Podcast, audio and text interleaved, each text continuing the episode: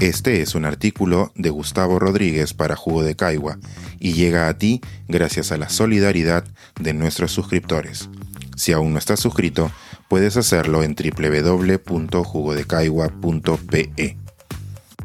Leer para tener más salsas. La respuesta que le debía a dos niños perspicaces. Hace un par de semanas salí a caminar con mi sobrino Alfonso por unas calles tranquilas de Bogotá, y entre la divertida conversación que tuvimos, me coló una pregunta simple, pero difícil de responder. Curiosamente, a los dos días de volver a Lima tuve un encuentro virtual con una escuela primaria y un niño me hizo la misma pregunta. Conmovido por la coincidencia, decidí sentarme a pensar mejor la respuesta que les di y las siguientes líneas son el resultado. Cuando me preguntan por qué es importante leer, confieso que a veces siento la tentación de ensayar una respuesta que retumbe hasta el final de los tiempos. Ustedes saben, la solemnidad. Por fortuna, suelo aterrizar como un yunque. ¿Qué tanto puedo yo aportar cuando ya los genios del pasado han sido laudatorios con el proceso de transformar sílabas en conocimiento? Por otro lado, las respuestas filosóficas o profundas quizá contengan en sí mismas un problema si quien pregunta no es lector, y se abre el clásico abismo entre los iniciados y los no iniciados. Por ejemplo, ¿puede un chiquillo que no ha leído comprender en toda su visceralidad la implicancia de ser otro cuando se lee una ficción? En teoría, eso lo conocería solo quien ha experimentado el milagro.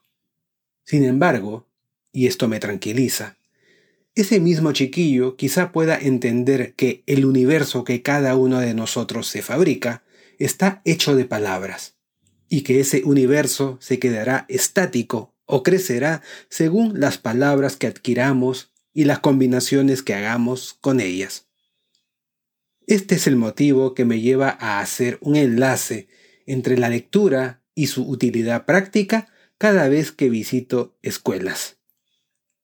A las chicas y chicos que me reciben preocupados por las materias del día, matriculados por padres que aspiran a que tengan una mejor vida mediante la educación que les pagan, les digo que leer es importante porque nos aporta salsas. En ese momento sus miradas se tornan más curiosas. Yo sonrío. Entonces les recuerdo que el ser humano es un animal social y que su éxito en el trabajo va a depender de cosas que no se aprenden en un libro. Ser solidario, saber trabajar en equipo, tener actitud de servicio, no ser un chismoso ni un puñalero. Con palabras más amables les digo que a la gente no le gusta trabajar con hijos de puta. Esa capa de carácter benéfico puede asegurarles, le recuerdo a las chicas y chicos, que siempre exista gente dispuesta a trabajar con ellos.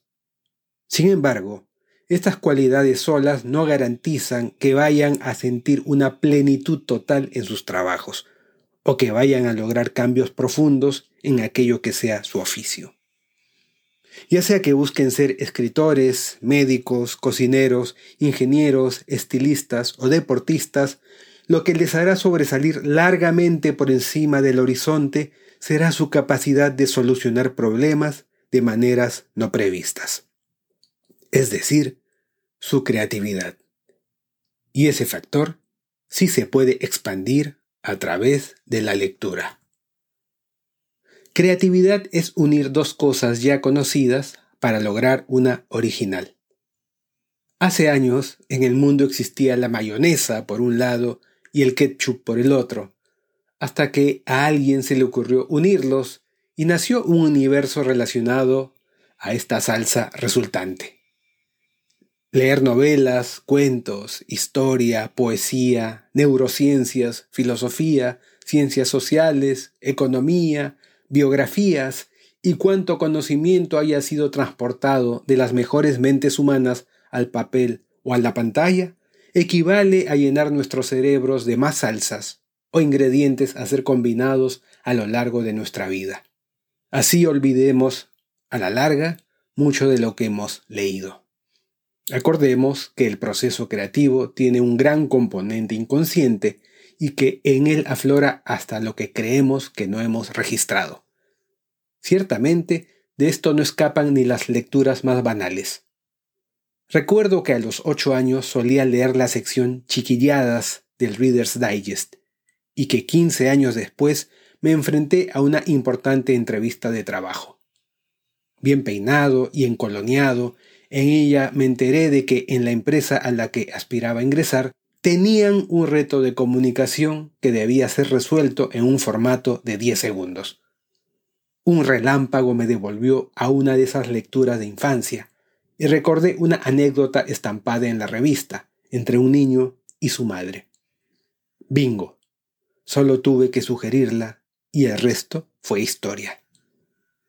Habría conseguido ese trabajo y todo lo que siguió después de no haber tenido la costumbre de leer lo que se me cruzara en el camino? ¿Tendría hoy el privilegio de hablarle a estudiantes en las escuelas si no hubiera sido un lector? ¿La alegría de que usted me lea o me escuche? No. La tribuna que he conseguido se asienta básicamente sobre los libros que he leído.